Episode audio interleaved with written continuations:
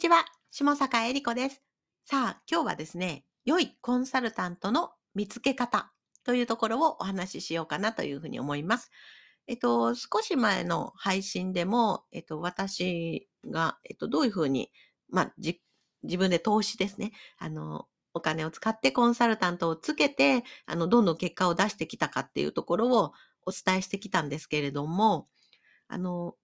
これからあの、誰かに習うとか、あの、まあ、いろんな方がビジネスを、あの、やって、いろんな方法を、あの、教えてくれてますよね。インスタ集客ノウハウとか、起業する方法とか、うんと、あとは SEO 対策とか、うん、あとはブログ書く方法とか、まあ、とにかく、いろんな、あの、スモールビジネスの方、小さいビジネスをやっている方も、あの、どんどん参入してきているので、そんな中で誰と一緒にやるかっていうところが非常に大切になると思っています。で、私自身ですね、あの、実は、え、これまで何人だろう？えっと、5人か、まあ、結構な、あの、数のコンサルタントさんに、あの、教えたり、教えてもらったり、習ったりしてですね、あと、企業塾みたいなものとか、オンラインサロン、オンラインスクールみたいなものとか、そういったグループワークの場所もですね、あの、いろいろ参加して、まあ、少々、うん、数見てきました。なので、そんな中私がお伝えできる、あの、良いコンサルタントの見つけ方、まあ、結果を出す、うん、出せるコンサルタントとの関わり方、みたいなところをお話ししようかなというふうに思っています。で、もしかしてですね、あなたもこれから誰かに、あの、まあ、コンサルタントにお金を払って、あの、何か教えてもらうかもしれないので、あの、そういったところで、あのね、騙されないためにですね、あの、騙されるのは、あの、非常に悲しいことなので、あの、それも騙されないためにも、あの、しっかり聞いていただけたらと思います。で、私さっき、あの、5、6人、うん、もうちょっとかな、のコンサルタントさんと関わってきたんですけれども、あの、残念ながら一人だけですね、あの、ちょっと、うーん、まあ、騙された的な、騙されたって言いたくないんですけれども、あの、ちょっと残念だったコンサルタントの方はいらっしゃいました。で、それ以外の方はですね、非常に、まあ、いい方に当たったなっていうところも思っています。で、まず、どういう、まず、コンサルタントさんにお願いしようとか思うときに、絶対やってほしいのが、あの、どういう人かっていうところをちゃんと見てほしいんですね。で、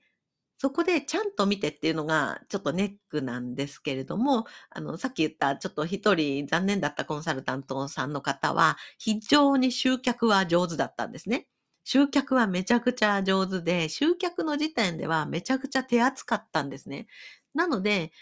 結構な人数ですね。1回につき80人とか結構な人数の方が、まあ、そのコンサルタントの方にお金を払って、しかも、まあまあ高額なんですけれども、あの、信用して、信用してしまって入るんですけれども、一向にコンテンツが配信されないとか、あの、お金を払ったらもうなんか、あんまりめんどくさいことには対応しないみたいな方だったので、まあ、そういう方だとちょっと残念だなっていうところがあります。うん。なので、あの、事前に、やっぱり良いコンサルタントをかっていうところを見極めるために、あの、誰でもお金を支払う前っていうのは非常に手厚かったり、あの、ね、あの、ケアとかもしっかりしてくれると思うんですね。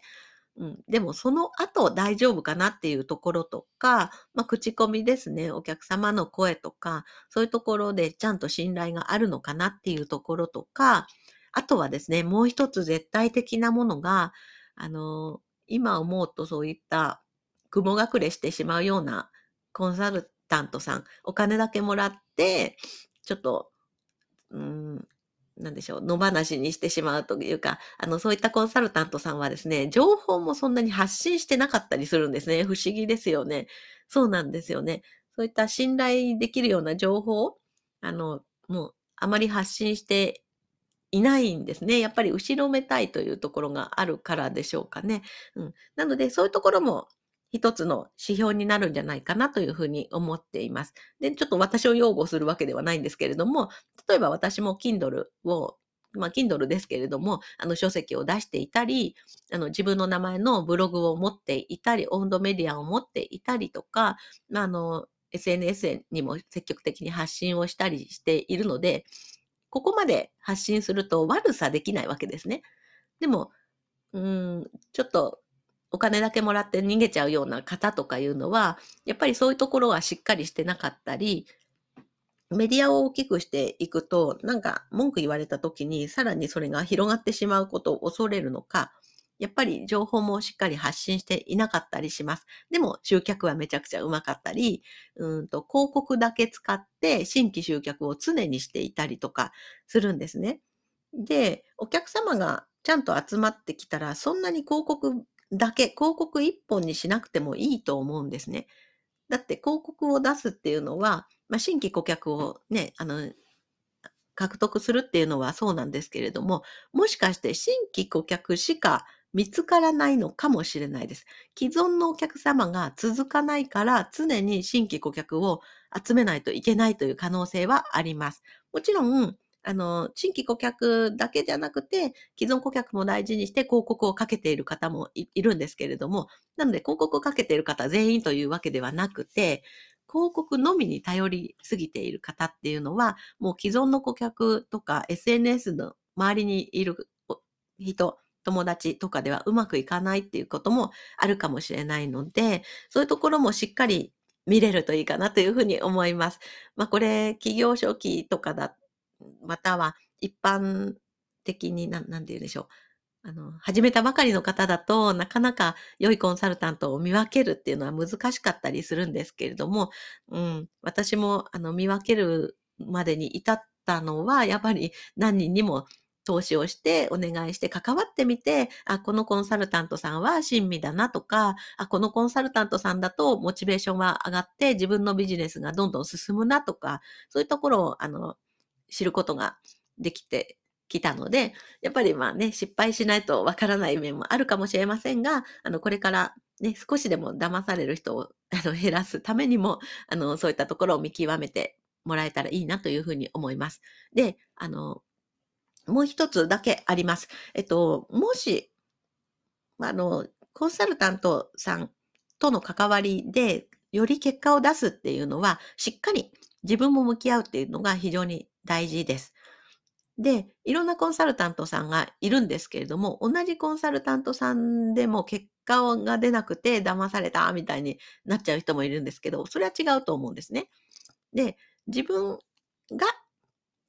コンサルタントさんにしっかり向き合った上で、コンサルタントさんがちゃんと情報、ケアとかをしてくれる場合は、それにしっかり全力でついていかないとダメです。ついていくことによって、自分の最大限の結果を出すことができますので、自分も良いコンサルタント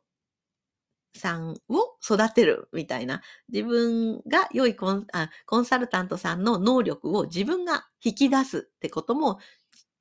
特に意識してもらいたいなというふうに思います。はい。